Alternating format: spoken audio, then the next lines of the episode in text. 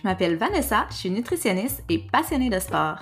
Au cours des dernières années, la montée en popularité des médias sociaux a accéléré le partage d'informations contradictoires en nutrition. Mon objectif avec ce podcast, c'est tout simplement de te présenter les nombreuses nuances au travers des points de vue divergents de plusieurs experts. Ensuite, ce sera à toi de te faire une tête en fonction de tes valeurs, ton vécu et bien sûr des données scientifiques actuelles. Bonne écoute!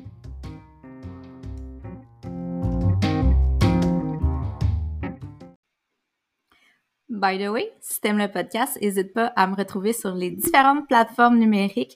Donc, tu peux me trouver sur Facebook à Vanessa Daigle Nutritionniste, Instagram au Van Baramba Nutritionniste et finalement mon site web vdnutrition.com. Vous écoutez le podcast Zone Grise, épisode 8. Déjà l'épisode 8, Caroline, ça va vraiment vite. puis le pire, c'est que j'ai encore une foule de sujets que je souhaite aborder, puis j'ai une belle grande liste d'invités tous aussi intéressants les uns que les autres, que j'ai vraiment hâte de, discuter avec eux, de m'entretenir euh, de différents sujets en nutrition ou en sport. Donc, euh, c'est pas prêt de se terminer. Ça se passe super bien là, pour ce qui est du podcast. Euh, merci d'être à l'écoute. cela dit, Aujourd'hui, je m'entretiens avec euh, Marie-Ève Forget. Marie-Ève qui est une collègue euh, d'équipe nutrition, donc euh, une, équipe de nutritionnistes de laquelle j'ai fait partie pour faire notamment de la consultation privée. Donc, si vous êtes curieux, allez visiter un peu le, site web d'équipe nutrition. On est une belle gang de nutritionnistes à travailler, à collaborer et à s'entraider en fait pour optimiser les connaissances qu'on peut avoir dans le milieu puis accompagner de la meilleure manière possible nos clients. Donc, euh, Marie-Ève, euh, elle s'intéresse particulièrement à la santé digestive. Euh, par intérêt personnel, en fait, elle a décidé de se former davantage dans tout ce qui est troubles digestibles, troubles intestinaux. honnêtement, là, c'est un monde infini de connaissances. Il y a vraiment de quoi s'y intéresser euh, pendant longtemps. On en apprend de plus en plus sur le sujet. Puis j'avoue, moi aussi, que je commence à avoir un petit penchant là, pour euh, tout ce qui se passe là, au niveau du système digestif. C'est vraiment fascinant tout ça. Euh, donc, comme vous l'aurez compris, on, entretient un sujet euh, fort sexy aujourd'hui. Donc, moi et Marie-Ève, euh, on aborde euh, ouais, les sujets peut-être qui sont un petit peu plus tabous, qu'on aborde un petit peu moins souvent. Donc, tout ce qui est troubles digestifs, malaise gastrique, on parle même de transit. donc, bien que ce soit pas le sujet le plus sexy du monde, comme on dit, c'est super intéressant parce que vous allez voir là, dès le début du podcast, on parle un peu de prévalence, puis il y a énormément de personnes qui souffrent de troubles digestifs. Et puis, euh, comme ça peut être associé à une petite gêne euh, de, parler de, cette problématique, euh, ben, je pense qu'un podcast comme ça, ça peut peut-être faire la lumière sur certaines personnes, puis un peu finalement les, inviter à partager ce qu'ils vivent si toutefois il y avait une gêne parce que, écoute, nous, en, en, tant que nutritionniste, on a donc bien l'habitude de parler de ça, puis c'est plus quelque chose qui nous dérange. Donc, euh, vivez pas euh, dans, dans, dans, dans, le noir là, si vous avez des, troubles digestifs. Osez en parler, osez aller chercher de l'aide. Donc, euh, peut-être que ce podcast-là vous ouvrira le monde sur les possibilités là, de traitement qu'on a par rapport à la part nutritionnelle et les troubles digestifs. Alors, bonne écoute! Salut tout le monde! Aujourd'hui, je m'entretiens avec Marie-Ève Forget. Forget, Forget, comment tu, comment tu le prononces? Forget. Forget. forget. forget, avec Marie-Ève Forget. Et euh, on parle d'un sujet qui est vraiment très sexy, les troubles digestifs. En fait, euh, souvent quand on en parle avec nos clients, il y a comme une petite gêne de nous partager leurs inconforts. Mais pour nous, ça fait tellement partie de notre réalité. Écoute, il n'y a pas une journée où on ne parle pas de troubles digestifs, donc il n'y a vraiment pas de gêne. Hein? Puis, euh, c'est très euh, commun comme problématique. La prévalence est assez élevée. puis c'est en augmentation. De plus en plus de personnes souffrent de troubles digestifs. Puis, euh, ça peut vraiment nuire à la qualité de vie, finalement, d'avoir des inconforts. Ça peut se répercuter aussi sur euh, d'autres sphères de, notre santé. Donc, euh, un sujet fort intéressant que j'aborde avec Marie-Ève aujourd'hui, qui est nutritionniste. Donc, Marie-Ève, je vais te laisser te, présenter, nous dire qui tu es, d'où tu viens et un peu c'est quoi ton parcours, puis en quoi tu travailles aujourd'hui. Super. Donc, euh, oui, je travaille euh, principalement, en fait, avec les gens atteints de syndrome de l'intestin irritable, euh, des gens atteints aussi de maladies inflammatoires de l'intestin et tout ça. mais avant, finalement, de, de, de, de, me spécialiser un petit peu plus, d'en faire mon dada, finalement, les troubles digestifs. Moi, mon parcours, en fait, je viens d'un monde complètement différent. Je viens donc de la comptabilité, de la gestion. J'ai fait un DEC, donc en gestion. Euh, et puis, j'ai commencé l'université euh, donc euh, en administration. C'était vraiment pas ma place. et puis... J'ai fait un bac en admin, savais-tu? Ah non, pas du tout. donc, on a un peu le même parcours. mais, mais en étant travailleur autonome, c'est quand même super utile d'avoir ces bases-là au niveau de l'administration. mais donc, complètement d'un domaine différent. Du jour au lendemain, en fait, euh, j'ai toujours été passionnée un petit peu par la nutrition, euh, par le bien-être et tout ça. Et donc, j'ai décidé de me lancer dans une année préparatoire qu'on fait à l'université, qui est toute finalement les sciences nat de euh, du cégep qu'on fait en une année condensée. Une année passionnante. Je okay, tu passé par ce parcours-là aussi. Par là. Excellent. Donc, on va mais j'imagine. on était très, très motivés. Euh, ensuite, donc, il y a le baccalauréat qui s'ajoute euh, à tout ça. Et puis, ça fait déjà finalement deux ans que je pratique, mais ça fait, je dirais, à peu près un an là, que euh, j'ai vraiment développé une passion pour l'intestin. Donc, euh, je lis beaucoup. Donc, je suis très autodidacte. Je lis beaucoup à ce sujet-là. On parlait aussi des podcasts. Donc, j'en écoute énormément. Euh, je fais beaucoup de, de petites formations par-ci, par-là, plus finalement dans l'Ouest canadien. Donc, avec Diététiste Canada et puis un petit peu aussi aux États-Unis. Donc, euh, tranquillement, euh, je bâtis un petit peu plus finalement mes connaissances sur euh, le système digestif qui sonne pas très sexy, mais combien ou combien intéressant, fascinant. Mm-hmm. donc, moi, grosso modo, là, mon, mon rôle, c'est vraiment d'accompagner les gens à avoir un meilleur contrôle au niveau de leurs symptômes digestifs dans le plaisir puis dans la simplicité. Mm-hmm. Puis il y a deux choses que j'aimerais ajouter justement sur ce que tu viens de dire, en fait. C'est premièrement l'importance de sortir un peu du Québec pour la formation. C'est fou à quel point euh, ben, c'est dommage un peu, là, mais au niveau anglophone, ils sont nettement plus avancés que nous.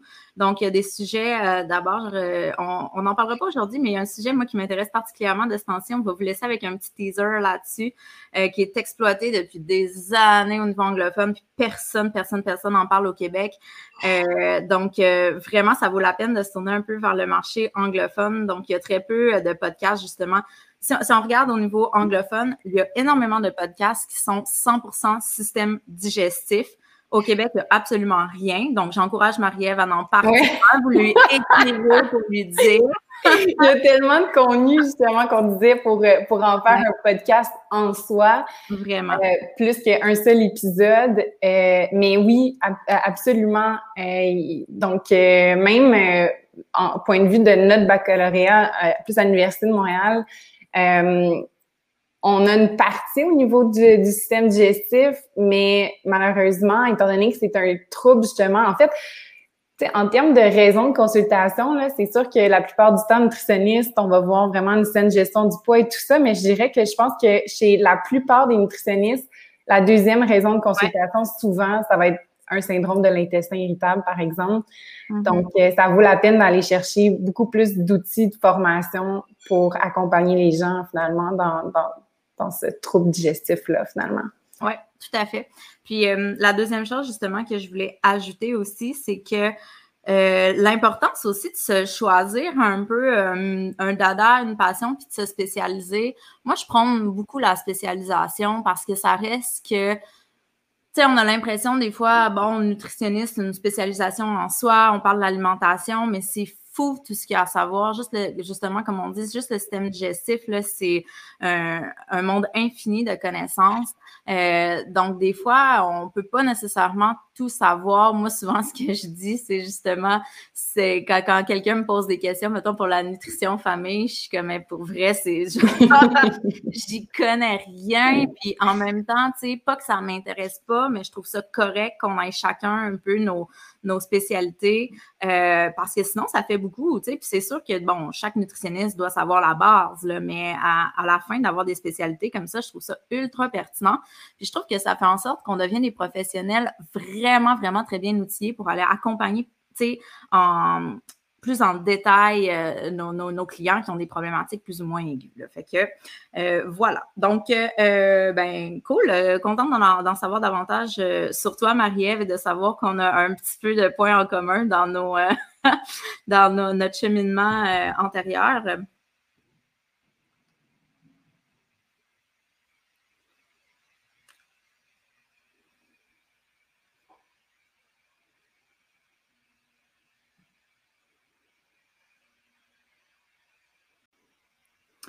Alors, pour se mettre un petit peu dans le bain, justement, euh, on parlait de hum, que, c'était de plus en plus euh, euh, en, importance finalement chez les gens, les troubles digestifs, la prévalence est de plus en plus élevée.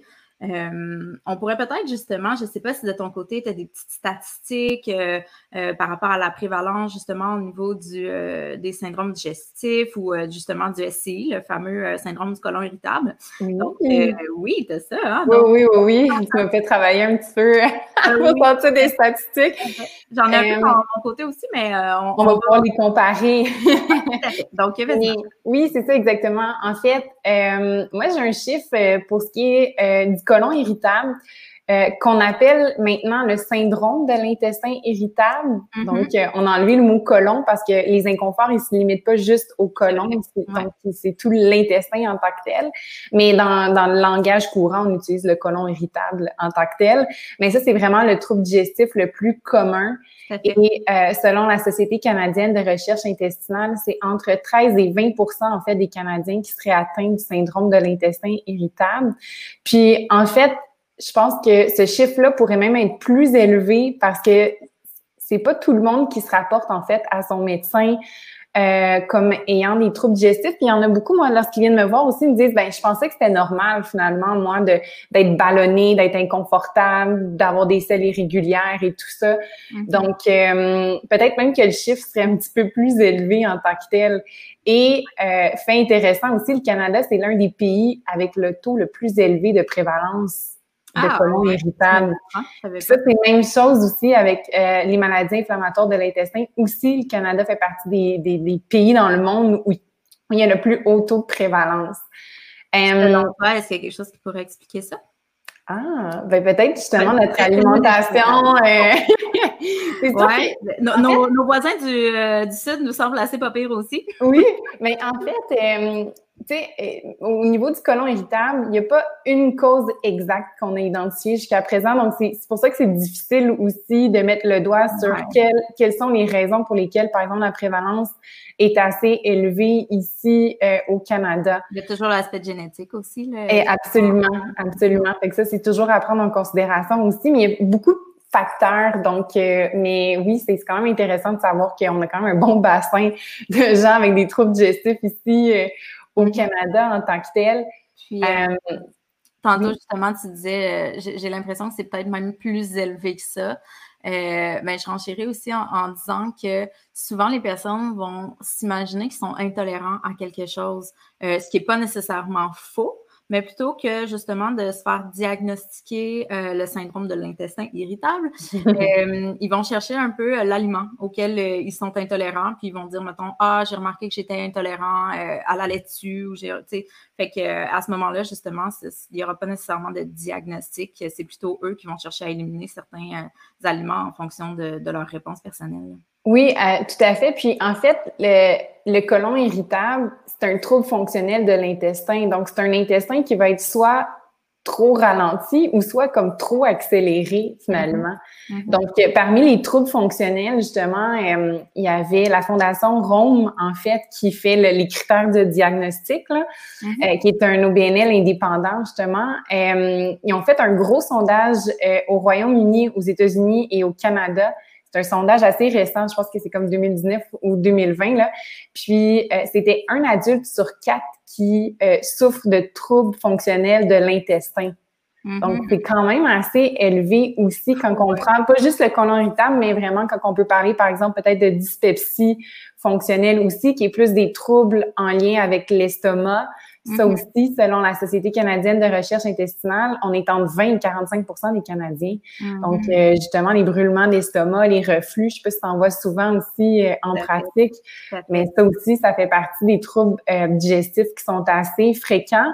Et puis, c'est sûr qu'il y a la constipation chronique, il y a la diarrhée chronique aussi. Ça, c'est pas quelque chose que les gens vont parler d'emblée, mais quand des fois on vient fouiller un petit peu plus, euh, ben là, c'est là qu'on réalise que, bon, mais au niveau de, des, habitudes d'élimination, c'est peut-être pas, euh, c'est peut-être pas adéquat en tant que tel. Euh, donc, ça, ça fait partie plus justement des, des, des maladies, donc des troubles finalement fonctionnels de l'intestin mais il y a aussi les maladies diverticulaires, il y a aussi les maladies inflammatoires de l'intestin aussi qui va toucher mhm. euh, l'intestin en tant que tel. Et puis, comme je disais, euh, au Canada, on affiche le plus haut taux, c'est euh, environ 230 000 Canadiens, en fait, qui sont touchés d'une maladie inflammatoire de l'intestin. Mhm. Donc, c'est beaucoup. Puis même chose aussi au niveau des maladies diverticulaires, là, je pense qu'on est à peu près 130 000 Canadiens à donc être atteints de maladies diverticulaires. Donc, euh, je ne sais pas si tu avais un peu les mêmes statistiques de ton côté aussi. ben, ouais, écoute, euh, je me suis pas perdue euh, très longtemps là-dedans. Je suis juste allée regarder justement rapidement. ce que j'avais de mon côté, c'est que il y avait plus de 5% des gens de plus de 12 ans qui avaient justement des troubles digestifs, puis ça passait à plus de 10% après 50 ans. Donc, c'était vraiment la catégorie troubles digestifs. Ça semble un peu plus bas que toi. Euh, mais euh, j'ai l'impression effectivement que c'est peut-être un petit peu euh, sous-évalué. Là. moi, c'est des, ça sort de Statistique Canada. Dans le fond, c'est une enquête. Mais encore là, souvent, les enquêtes de Statistique Canada, en fait, c'est des, c'est des données qui sont rapportées. Puis mm-hmm. souvent, ben, quand on parle de troubles digestifs, il y a le malaise de rapporter des troubles digestifs. Donc, non, non, non, moi, j'ai pas de constipation.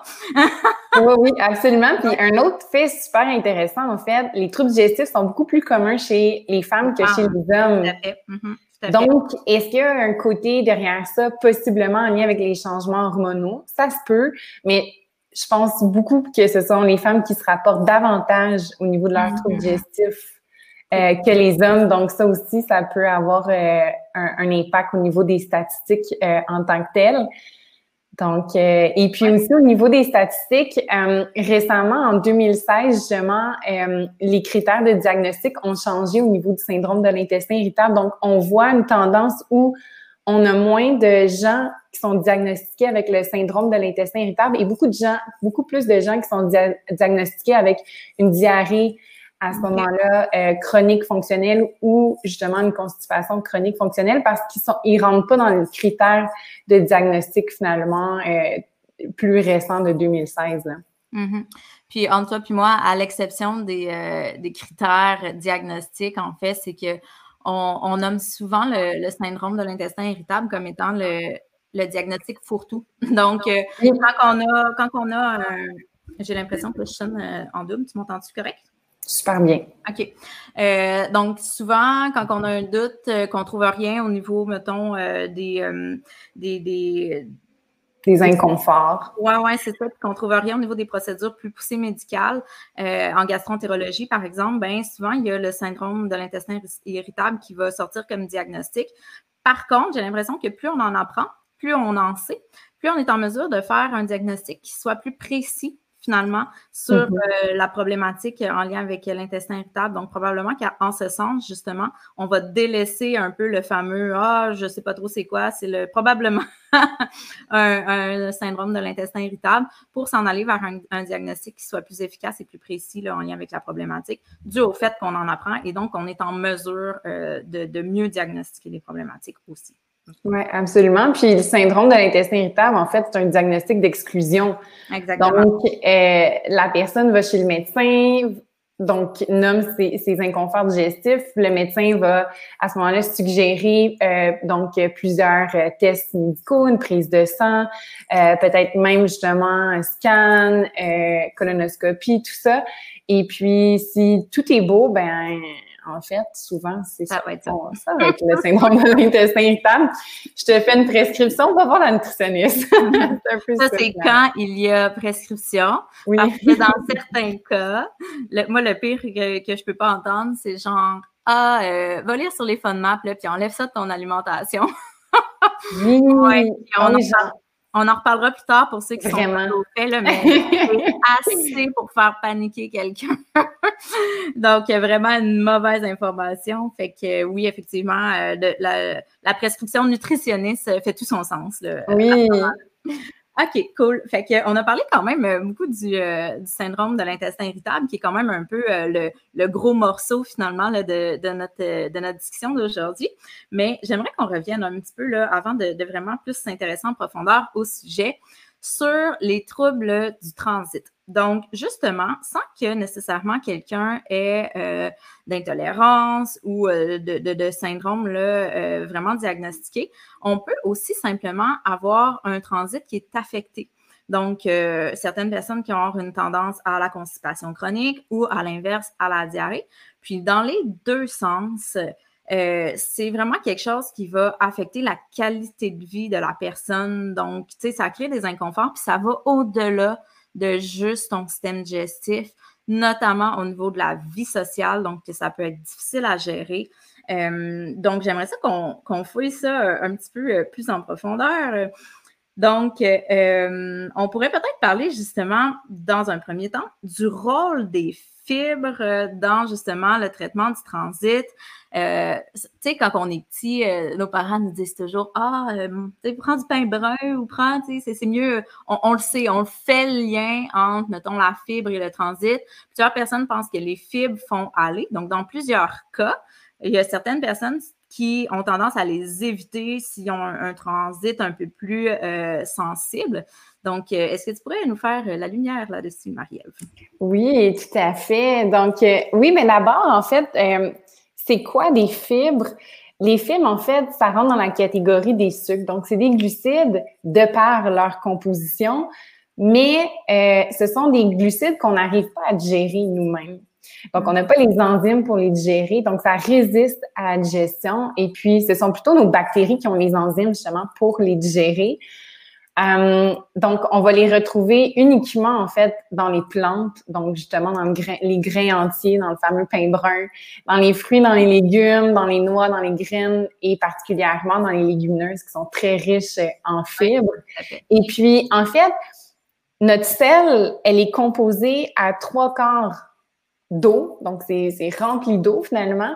Puis, euh, le reste du corps qui nous reste, finalement, ben, il va y avoir des bactéries, il va y avoir les fibres, il va y avoir aussi les déchets.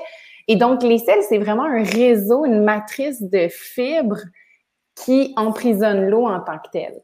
Donc, c'est sûr que chez quelqu'un qui a un transit qui est ralenti, ben, d'emblée, ce qu'on va lui suggérer, c'est d'aller chercher plus de fibres dans son alimentation pour lui permettre en fait d'avoir une matrice de fibres qui va être beaucoup plus volumineuse. Donc, ça va être beaucoup plus facile pour son intestin en fait de venir pousser euh, finalement euh, les selles vers la sortie. Euh, souvent, moi, dans ma pratique aussi, je vois que les, les donc il y a deux grandes catégories de fibres. Et puis pour les gens qui ont un transit un petit peu plus ralenti, c'est sûr que les deux catégories de fibres sont super intéressantes mais surtout nos fameuses fibres insolubles. Donc, ça, c'est mm-hmm. sa caractéristique finalement des, de, la fibre insoluble, c'est qu'elle gratouille un petit peu l'intestin, ce qui va permettre d'accélérer un petit peu plus le transit.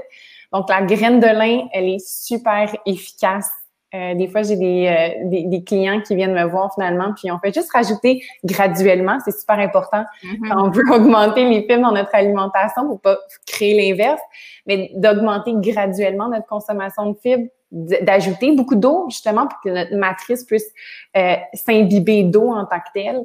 et euh, c'est assez efficace pour, euh, pour favoriser un transit un petit peu plus régulier.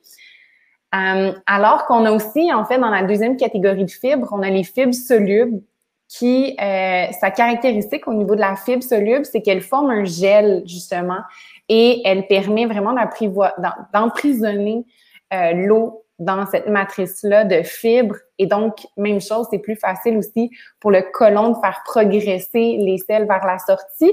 Mais dans un contexte, par exemple, où euh, on a un transit qui est très accéléré, bien, ce qui est intéressant, c'est que ça permet justement de garder l'eau plus dans les selles. Euh, donc, ça permet de ralentir un petit peu aussi la progression des selles. Donc, dans un cas, par exemple, de diarrhée, ben, souvent, le psyllium, qui est une fibre soluble, est assez efficace aussi, en fait, pour nous permettre d'avoir des selles qui vont être beaucoup plus formées et beaucoup moins molles, déchiquetées, euh, décomposé, mais vraiment quelque chose qui se tient beaucoup plus finalement comme un long cigare. C'est ça notre euh, l'idéal. Euh, donc, beaucoup en ce sens donner aussi la référence pour ceux qui connaissent le chia du pudding de chia. Oui. On voit bien, le, le chia, tout comme le, le psyllium, c'est une autre fibre qui est soluble. Puis, si vous avez déjà fait un pudding de chia, vous voyez vraiment, vous avez vraiment en tête l'effet de texture qui est un peu agglomérante, euh, finalement, qui permet. Gélatineuse. Gélatineuse, effectivement, qui permet de plus créer une unité plutôt que d'avoir euh, une selle euh, qui est vraiment comme disparate. Puis, je profite de mon intervention pour vous dire que vous, vous ne le voyez pas, mais c'est très drôle parce que Marie-Ève me fait une belle gestuelle de sel et de transit.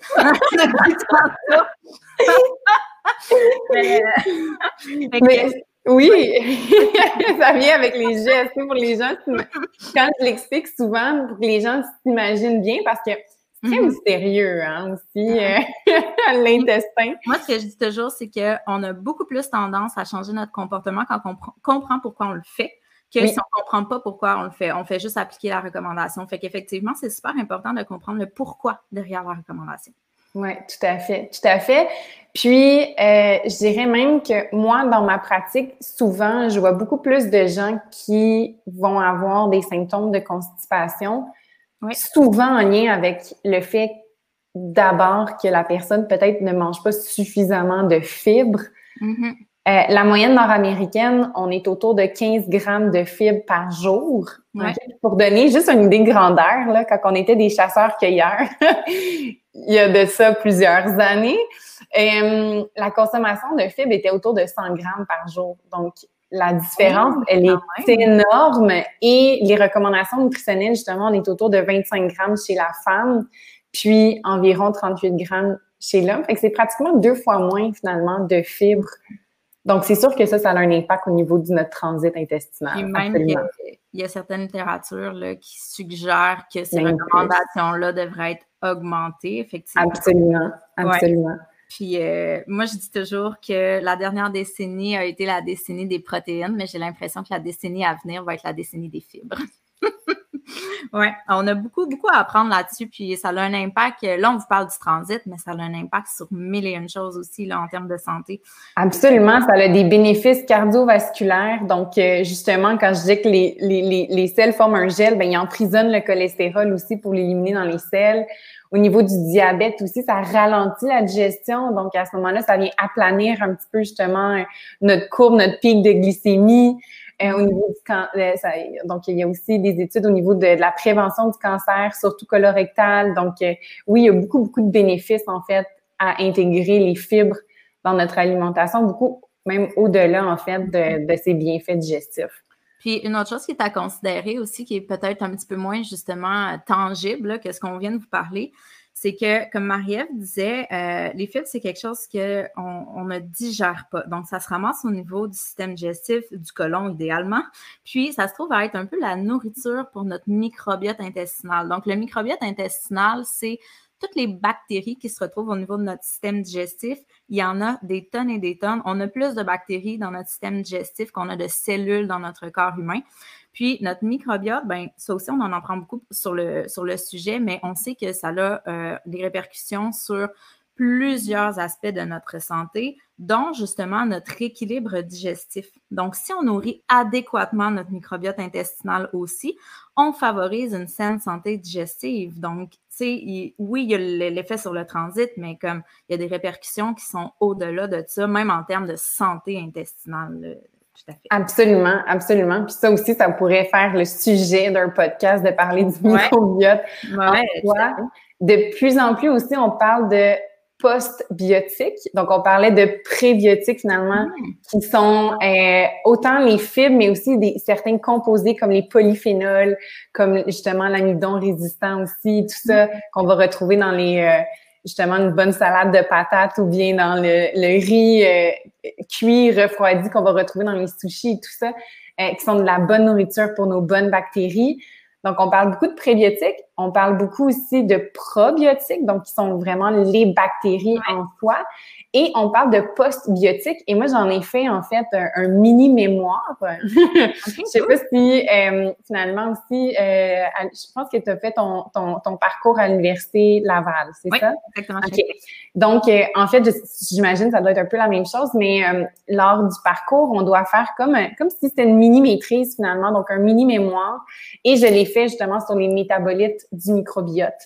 Donc, mm-hmm. finalement, qu'on appelle plus les post-biotiques, je pense qu'ils utilisent beaucoup justement dans le marché plus euh, euh, anglophone en tant que tel, qui sont finalement les, les, composés qui sont produits par nos bactéries. Donc oui, les bactéries en soi ont des bienfaits au niveau de la digestion, la digestion et de notre santé, mais aussi les, les petites molécules qui produisent en fermentant aussi ont des bienfaits au niveau de notre santé. Mm-hmm. OK, très intéressant. Puis, euh, mettons, pour se faire un, petit résumé, on en a parlé un peu, mais en termes de justement stratégie nutritionnelle, euh, qu'est-ce que euh, nos auditeurs là, pourraient en, comprendre en résumé de ça, mettons? Donc, dans un type de constipation, mettons qu'on pourrait résumer type constipation, le type de fibre, puis un peu comment procéder, puis type plus diarrhée.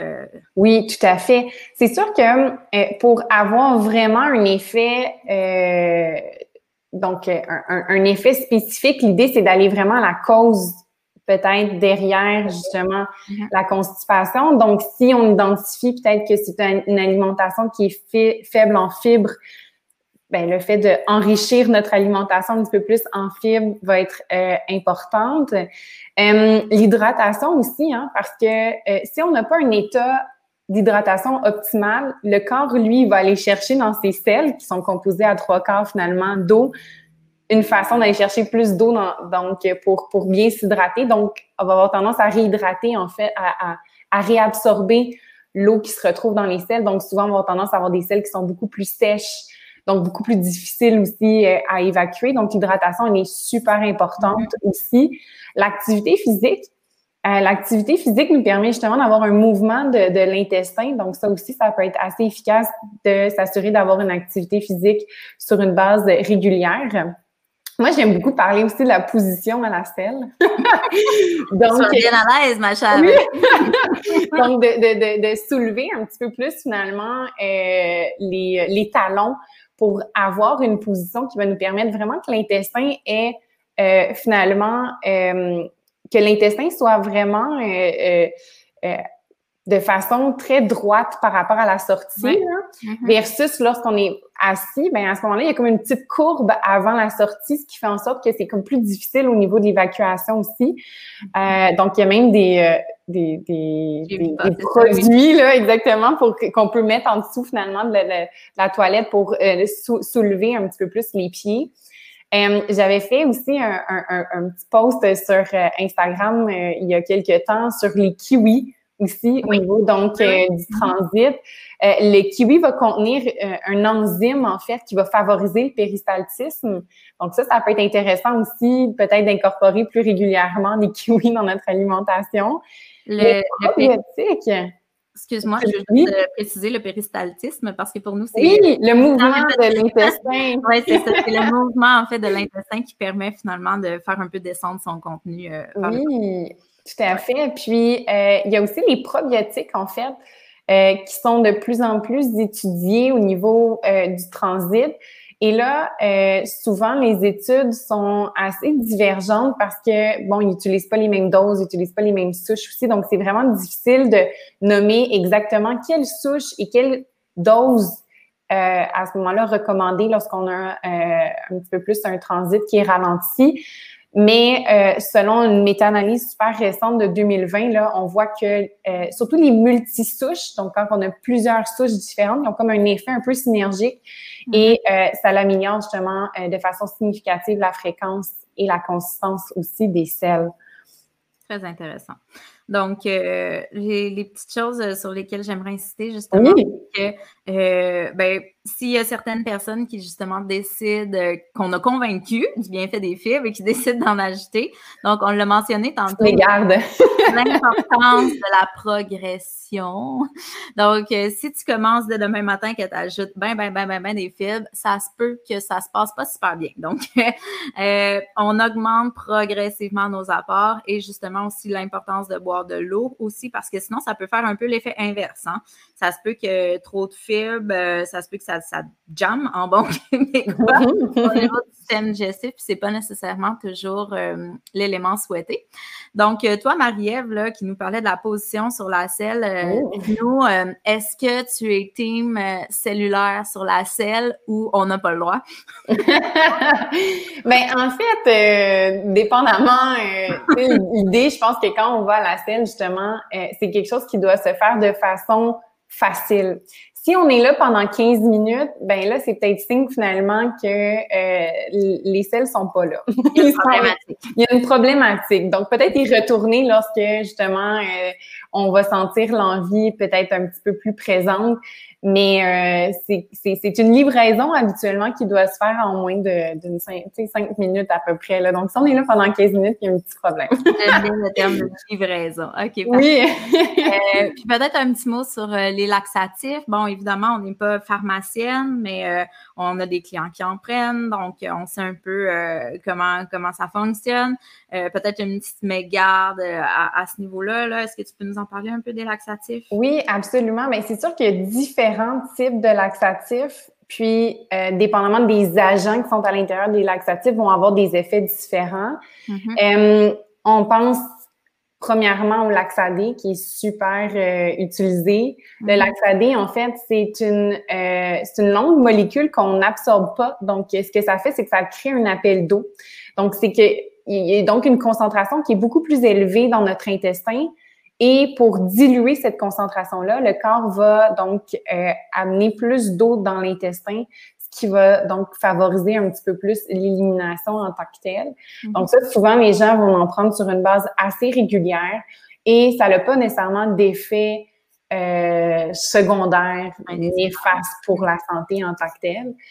Euh, il y a même le magnésium citrate, là, donc justement, les gens vont utiliser le, magnésium là, euh, pour les crampes musculaires et tout ça, puis ils vont se tromper au niveau peut-être justement de, la forme, puis ils vont utiliser du magnésium citrate.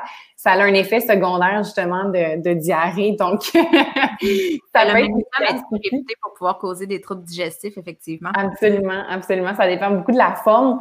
Euh, on va avoir même des laxatifs aussi qui sont très stimulants, donc il va avoir un effet au niveau des nerfs qui innervent finalement le côlon.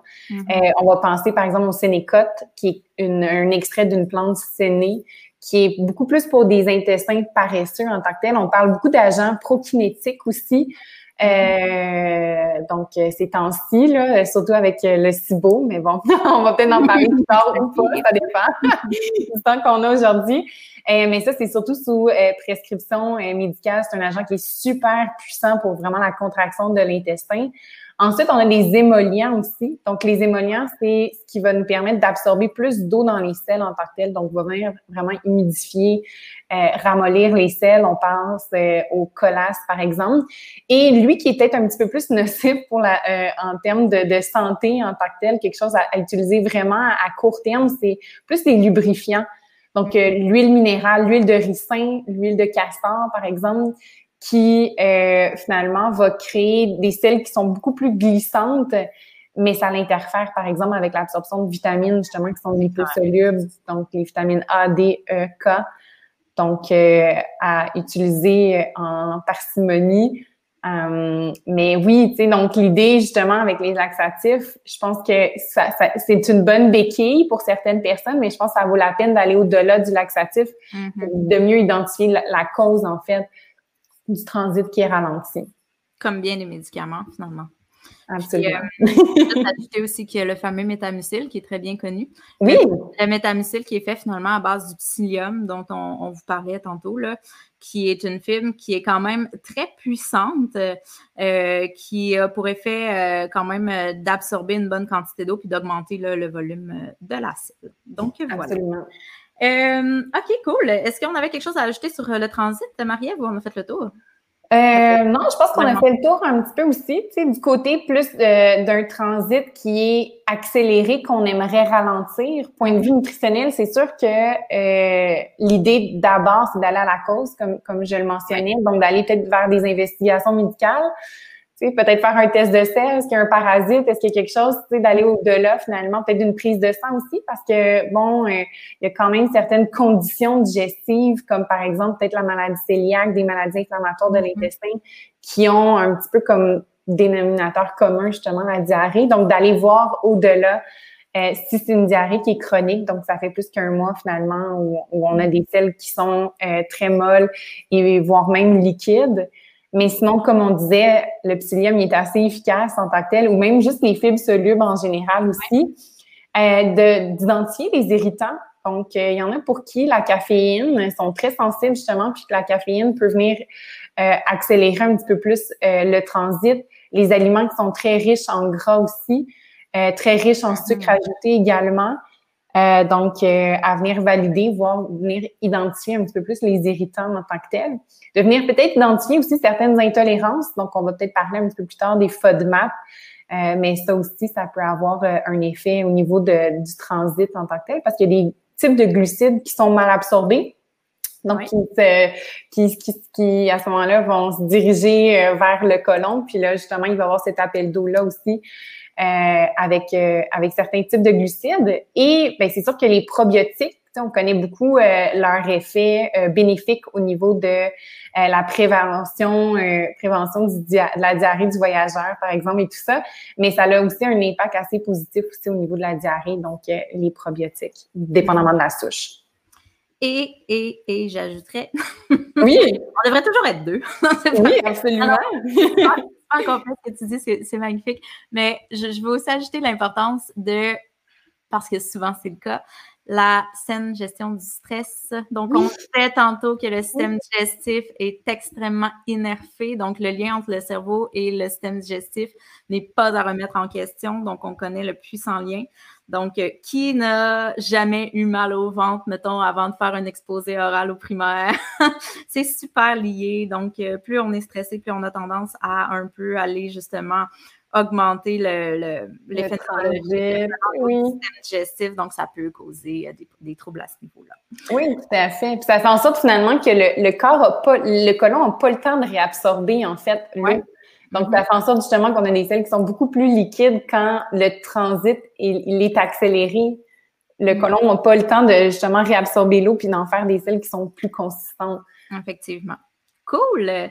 Donc, euh, dans un quatrième point, euh, ce que je, ne voulais pas passer à côté parce que justement, euh, mon podcast s'appelle Zone grise, puis il, y a, certains, il y a certains épisodes où je suis vraiment un peu plus dans la controverse, d'autres moins. mais là, ici, où je souhaitais un peu peut-être aller, c'est pas la controverse, mais peut-être plus des mythes, quoique je pense qu'il y aurait même sujet de, de controverse. Donc, je voulais qu'on parle plus spécifiquement du gluten et des produits laitiers slash du lactose, de leur réputation au niveau des troubles digestifs. Donc, euh, c'est pas rare de voir quelqu'un qui tire euh, d'emblée la conclusion euh, troubles digestifs, j'arrête le gluten. Parfois, on voit des bienfaits, mais ça ne veut pas nécessairement dire que le gluten était la cause. Donc, euh, quelle est la place du gluten et des produits laitiers dans les troubles digestifs? Oui, mais ben, en fait, dans un contexte digestif, c'est tout à fait normal, je crois, que, euh, que les gens identifient d'abord le gluten et les produits laitiers. En fait, il y avait justement un sondage qui avait été fait, euh, c'est pas beaucoup de gens, mais environ 200 euh, personnes atteintes du syndrome de l'intestin irritable, puis notaient justement quels étaient les, les, aliments qui exacerbaient, donc augmentaient un petit peu plus leurs symptômes. Puis, euh, dans ces, dans, ces aliments-là, en fait, tout ce qui était des aliments à partir de farine de blé et du lactose, c'est les deux qui revenaient le plus souvent. Donc, je pense que c'est normal que les gens se tournent un petit peu vers ces éliminations-là, surtout avant de rencontrer une, nutritionniste. Euh, donc, euh, c'est tout à fait normal. Je pense que, euh, que, que, les gens, finalement, éliminent c'est. Parce qu'on en euh, parle beaucoup aussi. Parce qu'on en parle beaucoup aussi, c'est ça. Exactement, exactement. Puis ici, ils voient justement une amélioration de leurs inconforts. C'est comme super, parfait. Donc, euh, j'ai identifié les produits laitiers et le gluten comme étant problématiques, mais l'idée, c'est de venir les réintroduire. Donc, dans n'importe quelle phase ou protocole où on va venir éliminer euh, peut-être un aliment qu'on pense qui peut être problématique, l'important, c'est de le réintroduire parce que euh, on veut voir est-ce que c'est vraiment cet aliment-là finalement qui, qui est problématique? Ou c'est peut-être qu'est-ce qui était autour de cet aliment-là finalement que j'ai retiré aussi qui amène des bienfaits? Donc, c'est vraiment important de venir le valider avec vraiment une phase de challenge, un peu comme ce qu'on fait avec euh, les FODMAP en tant que tel. Mm-hmm. Mais souvent, les inconforts digestifs euh, qui sont nommés en lien avec le blé, c'est souvent la partie, en fait, glucide du blé, donc euh, qu'on appelle les fructanes, plus que la partie protéine du blé, qui est finalement le complexe de protéines, mm-hmm. de gluten en tant que tel. Euh, mais de plus en plus, on va parler justement de sensibilité au gluten non cœliaque. Euh, donc, c'est sûr que la maladie cœliaque, c'est une maladie auto-immune qui touche uniquement environ 1 en fait de la population. Mais la sensibilité au gluten, par exemple, on est plus autour de 3 à 6% de la population. Encore là, j'imagine que dans ce chiffre-là, il doit y avoir beaucoup de taux de diagnostic parce qu'il n'y a aucun marqueur, en fait, pour faire le diagnostic de cette condition-là versus, par exemple, la maladie cœliaque en tant que telle. Puis, les symptômes sont très similaires à la maladie cœliaque. C'est juste qu'il n'y a pas de d'atteinte à la muqueuse, donc de l'intestin en tant que tel. Mais ils ont, ils ont des symptômes digestifs aussi, ils ont des symptômes extra-digestifs, donc des douleurs articulaires et tout ça, qui apparaissent quand ils consomment du gluten et quand on retire le gluten, ah, donc euh, tous ces, ces, ces, inconforts-là, finalement, euh, disparaissent. ouais. Mais c'est un sujet qui est super controversé, là, la sensibilité au gluten non cœliaque. Mais ce que les recherches avancent, c'est que possiblement qu'il y aurait une, réaction qui est immunitaire tout de même par rapport euh, au gluten, mais ce ne serait pas une réaction auto-immune en tant que telle. OK, intéressant. Parce que dans le fond, c'est ça la, la, spécificité un peu avec la maladie cœliaque, c'est qu'on dit que c'est une intolérance au gluten. Par contre, il y a l'immunité quand même qui entre en jeu, alors que normalement, l'immunité, c'est plus au niveau des allergies. Donc, on flirte un peu dans la, dans, dans la confusion, d'autant plus justement que, comme tu dis, avec euh, le, le, le, gluten, souvent, on va aller éliminer, éliminer le gluten. Donc, on voit euh, une amélioration. Mais en fait, quand on élimine le gluten, bien, souvent, on élimine le blé. Dans le fond, ben, ça va de soi.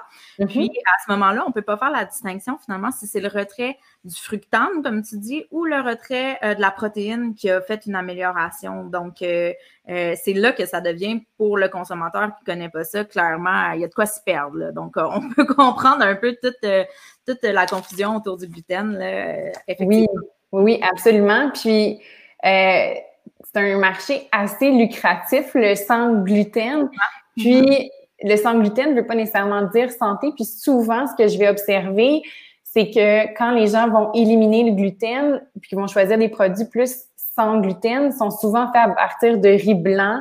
Donc, nécessairement, on vient réduire aussi notre consommation de fibres qui est pas nécessairement bénéfique au niveau de notre santé digestive. Donc, euh, faire attention un petit peu aussi quand on fait des changements drastiques comme ça dans notre alimentation, qui ont peut-être pas nécessairement lieu d'être parce que justement, on peut euh, éliminer les, les, fibres de notre alimentation alors que c'est pas ce qu'on souhaite finalement.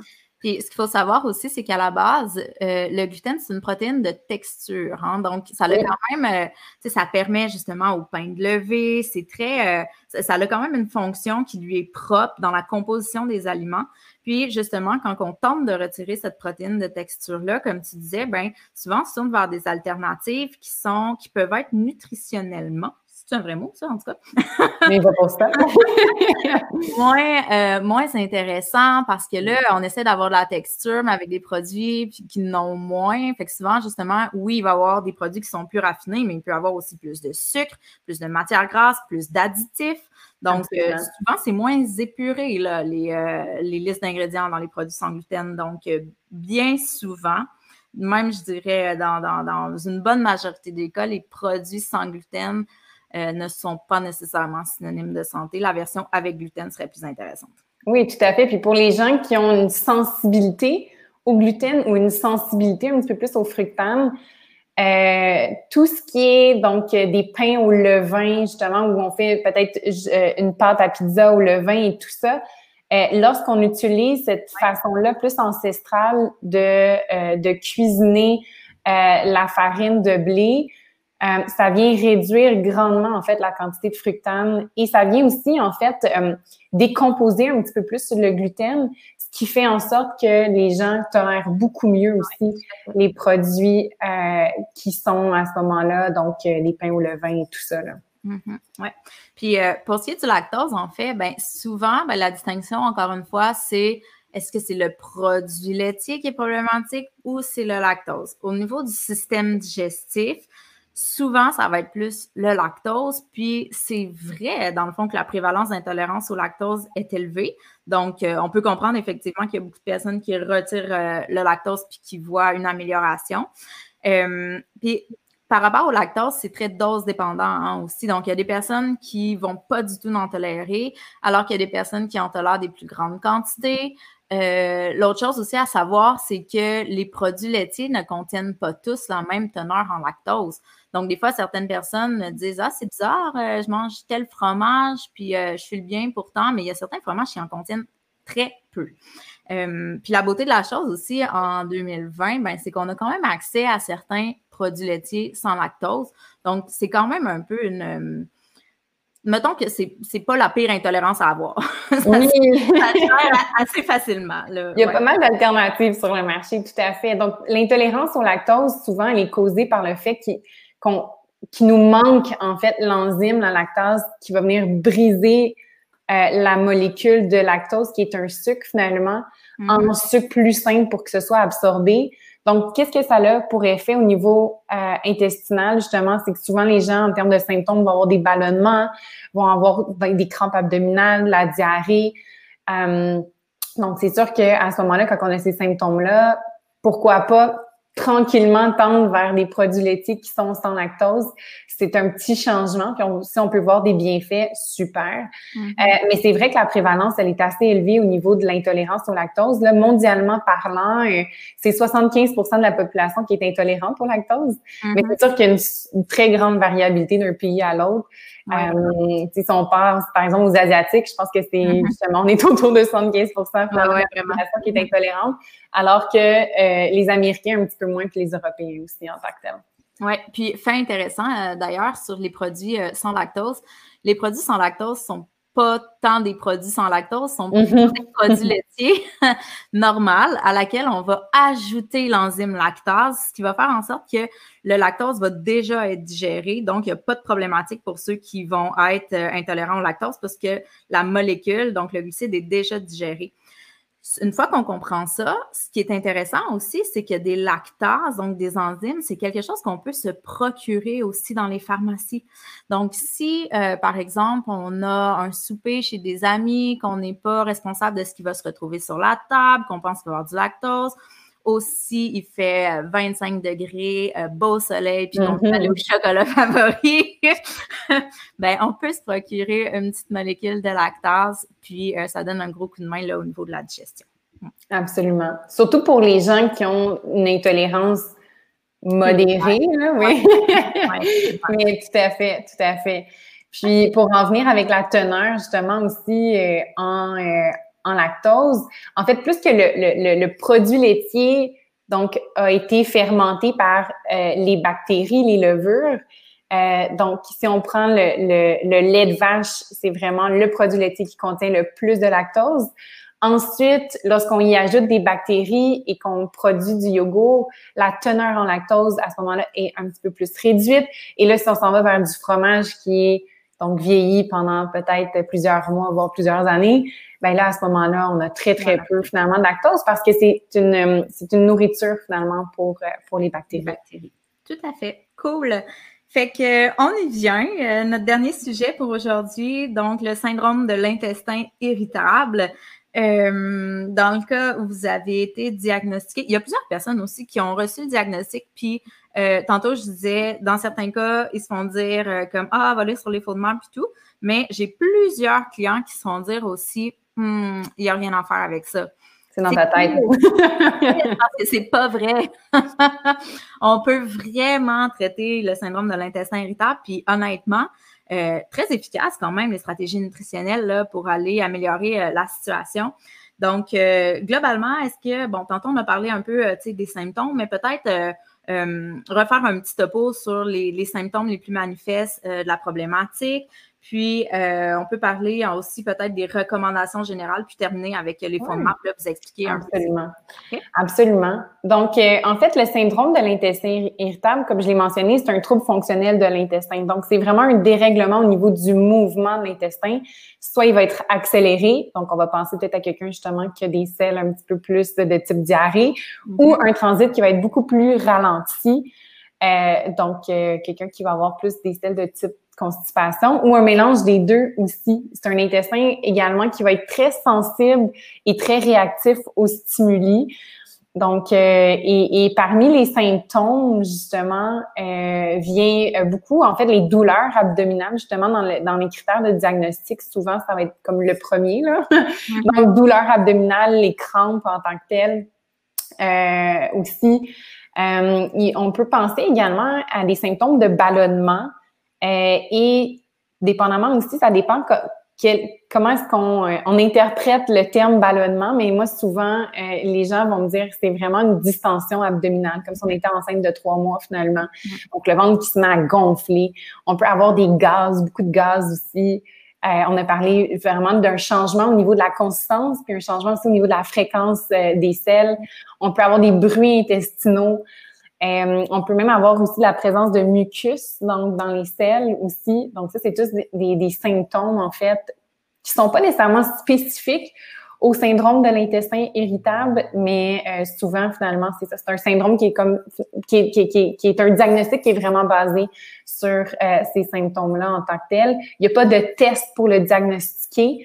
Donc, comme on disait, c'est vraiment un diagnostic finalement d'exclusion mm-hmm. en tant que tel. Et puis, euh, pour en faire peut-être aussi euh, un, un, petit résumé au niveau des causes, qu'on n'arrive pas encore à mettre le doigt sur la cause exacte du syndrome de l'intestin irritable. Est-ce qu'il y aurait juste une cause? Peut-être pas. On pense de plus en plus que ce serait multifactoriel, donc il y aurait comme plusieurs causes, mais il y a beaucoup de recherches à faire. Euh, mais ce que j'entends beaucoup parler justement dans les podcasts un petit peu plus américains ces temps-ci, c'est l'hypothèse euh, que le syndrome de l'intestin irritable pourrait être développé suite à une infection sévère de type gastro-entérite, donc euh, bactérienne suite peut-être à un empoisonnement, intoxication alimentaire.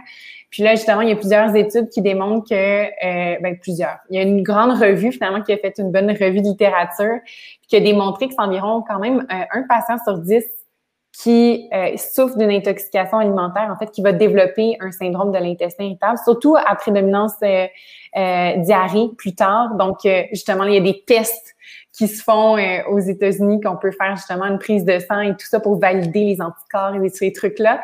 c'est pas encore disponible au Canada, mais c'est à suivre. je pense que justement, le plus qu'il va y avoir de recherches, le plus qu'on va être en mesure d'identifier les causes, mais ben, ça va être beaucoup plus facile de trouver aussi une façon de le diagnostiquer, puis aussi de trouver une façon également de bien l'adresser euh, également avec euh, des interventions tant soit euh, pharmacologiques ou bien nutritionnelles. Parmi les causes aussi, ça peut être suite à un événement très stressant. Hein. On disait justement que l'axe cerveau-intestin euh, sont très, très interconnectés. On en parle de plus en plus. Euh, donc, ça aussi, ça peut avoir un lien. Euh, il y a aussi notre flore intestinale également aussi, qui, si on a une dysbiose, donc un déséquilibre au niveau de notre flore intestinale, Euh, aussi, ça peut peut-être justement précipiter un syndrome de l'intestin irritable si on a fait des traitements d'antibiotiques et tout ça. Donc, il y a plusieurs causes, mais comme je disais, il n'y en a pas une qui mm-hmm. fait, euh, donc, euh, qui, qui, est mise de l'avant puis qui est bien étudiée, en fait. Puis je pense que c'est un mélange justement de causes qui sont plus comme justement, mettons, génétique, alimentation, habitude de vie, mixé à la possibilité d'un événement précipitant, dont justement un voyage, une bactérie, un stress majeur, un... Des, des, fois, c'est des personnes qui traînent ça depuis longtemps, puis qui ont, qui ont pas trop, savaient pas trop quoi faire, ont pas nécessairement pris ça en charge. Puis des fois, c'est vraiment quelqu'un qui me dit, qui, qui disent comme j'allais super bien, là, j'ai jamais eu de problème de ma vie. Puis le boom, ouais, ça Puis euh, c'est très chronique, là. Euh, fait qu'effectivement, tu sais, euh, moi, je suis convaincue que c'est multifactoriel, là, effectivement. Euh, fait qu'il y a plusieurs facteurs à prendre en compte, mais ça peut être quand même hyper pertinent, justement, d'aller initier la cause parce que ça nous permet justement d'aller adresser un traitement qui soit le plus juste possible. Mm. Oui, absolument, absolument. Puis d'ici ce temps-là, ce qui a été beaucoup étudié, c'est la diète FODMAP. Oui. Euh, la diète FODMAP, euh, en fait, qui a été élaborée il y a une dizaine d'années par euh, des nutritionnistes et des chercheurs aussi de l'Université Monash en Australie. Donc, ça fait justement une dizaine d'années que c'est quand même bien étudié. Euh, moi, j'aime bien l'appeler le protocole FODMAP parce que quand on voit ça comme étant une diète FODMAP, comme on se disait, ben, les, gens, les gens ils lisent ça, puis finalement, bon, mais ben, moi, je dois manger comme ça à vie. Fais mon FODMAP. La, distinction de très Oui, mais ben, pas du tout, pas du tout, parce que euh, moi, trop souvent, je vois des gens, ça fait six mois, un an, qui mangent du poulet, du riz blanc, des carottes. Euh, très carottes bien cuites, donc très, très faibles en fait. C'est sûr que ça a un effet très pervers aussi au niveau de notre flore intestinale parce qu'on a moins de fibres. Puis là, sachant que peut-être que la flore intestinale aussi a un, lien au niveau euh, donc des symptômes. Donc, euh, ça fait un beau euh, cercle vicieux, tout ça. Donc, moi, je le vois vraiment comme étant un outil pour venir identifier les intolérances alimentaires, tout simplement si vous avez aucune idée de ce qu'est le, fameux protocole PhoneMap, je vous invite pendant que vous nous écoutez à googler PhoneMap juste pour vous faire une tête de ça ressemble à quoi. Vous allez voir, là, il y a de quoi paniquer si je vous dis comme Ah, il faut juste plus que tu manges ça. il y a vraiment, l'oignon. il y a vraiment, vraiment beaucoup d'aliments. on parlait tantôt du lactose, donc le lactose, tous les produits du blé, les légumineuses, le soya, le, plein de fruits et légumes. c'est comme, il y a vraiment de quoi paniquer. Fait que c'est pour ça que d'où le, protocole, et donc c'est une exclusion temporaire, ça fait tout son sens. Oui, absolument. J'encourage beaucoup les gens aussi à être accompagnés oui. euh, d'une nutritionniste parce que souvent les gens vont peut-être le faire de façon partielle, qui fait en sorte qu'ils n'ont pas nécessairement euh, des bons résultats et c'est ce qui fait en sorte aussi que c'est décourageant parce qu'on élimine beaucoup d'aliments dans notre alimentation puis finalement on n'a même pas de résultats. Donc euh, c'est bien d'être bien euh, d'être bien accompagné. Puis en fait c'est assez efficace aussi donc le protocole FODMAP. c'est 75 des gens qui vont voir une amélioration assez significative de leurs symptômes mm-hmm. en en, faisant ce protocole-là, finalement, autant au niveau des douleurs, des ballonnements et des selles aussi en tant que tel. Mais grosso modo, FODMAP, c'est un acronyme pour justement euh, un type de glucide qui est soit mal absorbé ou qui est très fermenté par nos bactéries. Donc, euh, le F, c'est pour fermenter. Le O, c'est pour euh, oligosaccharides. Donc, ça, c'est des petites chaînes de sucre qui vont être très fermentées par nos bactéries. Donc, ça va faire en sorte qu'on va produire beaucoup de gaz. Et là, ces gaz-là aussi peuvent être peuvent rester pris dans l'intestin. Là, donc, justement, on a un petit peu plus de ballonnement puis de, symptômes douloureux aussi. Le D, c'est pour disaccharides. Donc, ça, c'est une petite molécule, finalement, de deux sucres. Donc, là, on va penser, par exemple, au lactose. Le M, c'est pour monosaccharide. Donc, ça, c'est une petite molécule de sucre. On va penser au fructose, qui est du sucre naturel qu'on va retrouver dans les fruits le A pour end et le P pour euh, polyols. rien à ajouter sur end? oui, c'est ça, end. Et les polyols, finalement, qui sont des sucres à alcool aussi. Donc, les trois derniers, là, le, lactose, le fructose, puis les polyols, eux, vont vraiment avoir tendance à, sont mal absorbés finalement, mm-hmm. et, et, donc vont avoir cet effet-là où le corps va faire des appels d'eau Et ça aussi, ça peut contribuer à faire ballonner aussi en tant que tel, parce que là, on se ramasse avec comme trop d'eau dans l'intestin. Mm-hmm. Oui, c'est clair. Très intéressant. Oui, et puis comment est-ce que le, protocole finalement va se décliner? Il se décline en trois phases, euh, grosso modo. La première, c'est la phase où on va venir éliminer strictement les FODMAP. Selon euh, ce qu'on va lire sur Internet, des fois, on est, bon, on recommande en 6, 8 semaines. Personnellement, en pratique, je le fais deux semaines. Là. Ah, deux semaines? Ah oui, deux semaines. Plus dans trois, quatre, moi. Ah oui, mais parce que moi, je trouve qu'on n'a pas besoin d'aller au-delà de deux semaines. Souvent, euh, après deux semaines, on voit vraiment une belle amélioration des symptômes. Donc, si on voit une amélioration, c'est clair qu'il y a des FODMAP finalement qu'on ne tolère pas. Donc, à ce moment-là, on peut s'enligner tout de suite vers notre phase de challenge. C'est sûr que si j'ai des clients où après deux semaines, on ne voit pas nécessairement d'amélioration, à ce moment-là, on peut le poursuivre un petit peu plus, mais gros max quatre semaines. Euh, on veut pas justement. Que ça fait du bien un peu de diminuer l'inflammation, au minimum avant de, de starter en, en, challenge. Absolument, absolument. Donc, c'est sûr que ça dépend vraiment de la personne, mais l'idée, c'est qu'on essaie de, de, le, de le raccourcir le plus cette ah, phase-là. Exactement, exactement. Ça décourage beaucoup les gens de voir que c'est comme un processus sur trois mois, là, donc euh, où l'alimentation va être complètement différente. Euh, puis ensuite, on rentre dans la phase de challenge, qui est en fait la phase la plus agréable parce que c'est là qu'on vient vraiment identifier parmi les catégories qu'on a éliminées, donc les FODMAP, lesquels est-ce qu'on tolère bien, lesquels est-ce qu'on tolère un peu moins bien, quelle quantité je tolère aussi. Donc, au lieu d'éliminer là euh, finalement soit une catégorie ou d'éliminer des aliments en tant que tels, on peut venir identifier, OK, peut-être qu'une tasse de lait, je le tolère pas, mais peut-être que je tolère une demi-tasse de lait, par exemple. Donc, si je me fais une sauce, si je fais quelque chose, ben là, à ce moment-là, il n'y aura aucun souci euh, au niveau de la tolérance. Donc, je trouve que c'est une, une une partie qui est super importante euh, des trois phases. Puis ensuite, la dernière phase, c'est où on va réintroduire en fait tous les aliments, où on va retourner à une alimentation qui est normale, mais en fonction des résultats de notre phase de challenge. Mm. Puis ce qui est très pertinent aussi à, à vraiment mettre l'emphase dessus, c'est, comme tu disais, les maps sont très dose dépendants. Donc, mm-hmm. souvent, justement, puis c'est toute la complexité de la chose aussi, puis c'est tellement comme euh, propre à chacun. C'est que souvent, des petites quantités vont être tolérées, mais comme les fondements se retrouvent dans plusieurs aliments, euh, ça peut devenir un peu complexe de savoir justement qu'est-ce que nous on tolère, qu'est-ce qu'on tolère moins.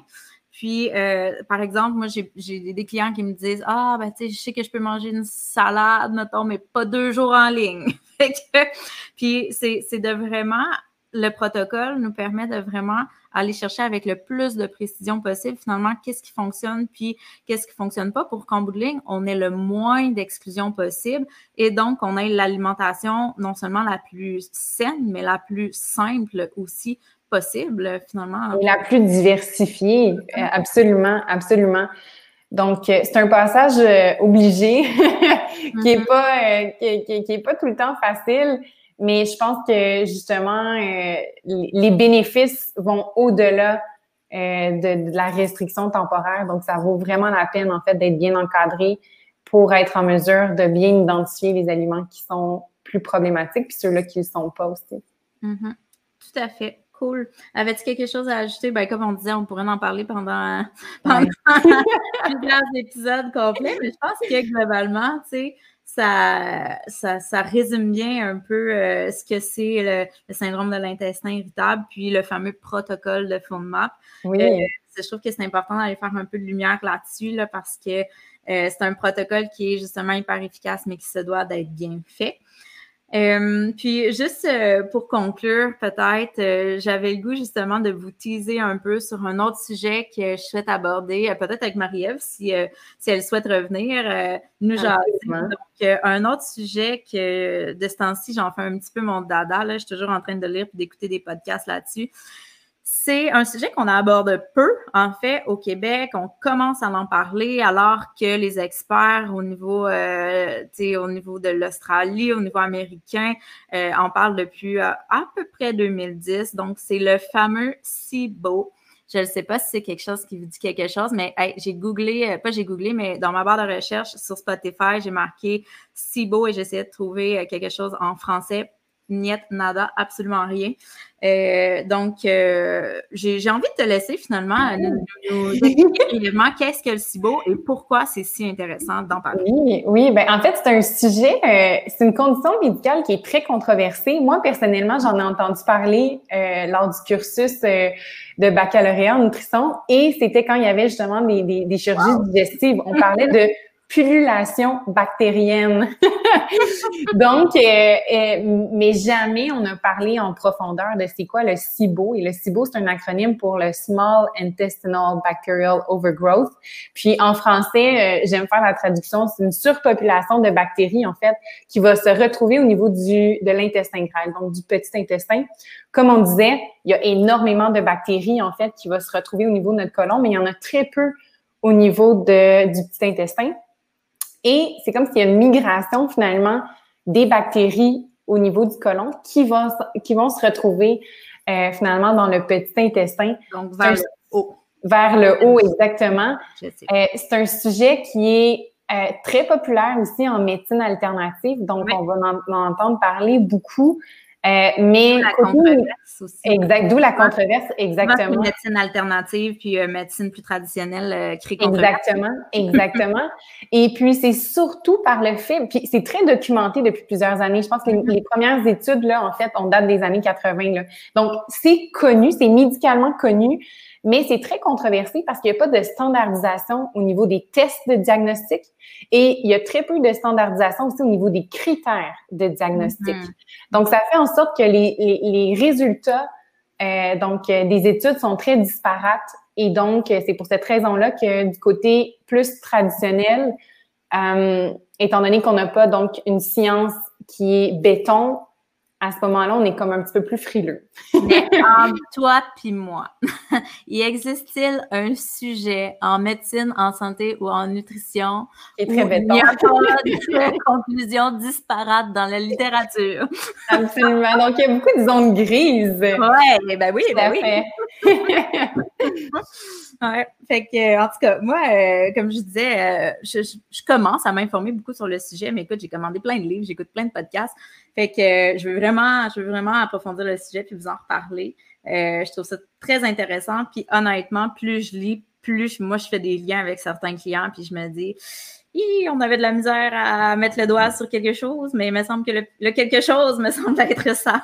oui, ça peut devenir finalement une nouvelle hypothèse peut-être à certains symptômes aussi à aller euh, investiguer un petit peu plus, tout à fait. Mm-hmm. Fait que des fois, ça permet peut-être d'expliquer certaines choses qui peuvent nous, sembler, nous sembler à la base un petit peu plus, euh, un petit peu plus différentes de ce qu'on a l'habitude de voir finalement et de traiter. Cool. Donc, euh, on vous en jasera. Euh, fait que Marie-Ève, ça me fait vraiment plaisir de t'avoir reçu. Écoute, c'était très pertinent. C'était le premier podcast de Marie-Ève, ça paraît pas du tout. T'étais, étais super. merci. Euh, donc, dis-nous, Marie-Ève, si on veut te retrouver, si on veut te jaser, si on veut te convaincre de nous faire un podcast sur la santé, où est-ce qu'on peut te rejoindre? En fait, on peut me retrouver, j'ai une page Facebook, donc Marie-Ève Forget, nutritionniste, où J'essaie de partager euh, sur une base régulière, en fait, euh, des découvertes, euh, autant au niveau justement de mes de mes recherches. Comme je disais, moi, c'est mon dada, donc je passe mon temps à lire des livres, à lire justement des recherches, tout ça, puis j'essaie de le vulgariser puis de le partager sur les plateformes comme Facebook et sur Instagram aussi à meforger.nutrition.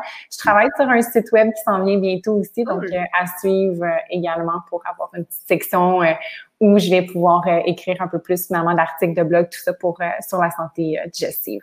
Intéressant. Ça doit être un beau défi quand même de rendre le système digestif Instagrammable. Oui, tout à fait. C'est un beau défi. Bon, ben, je te souhaite une belle journée, Marie-Ève, puis on, se, on se reparle. Un gros merci pour ton invitation. J'ai eu beaucoup de plaisir à ce premier podcast et puis je vais te souhaiter aussi une excellente journée. Ça me fait à bientôt. bye. bye.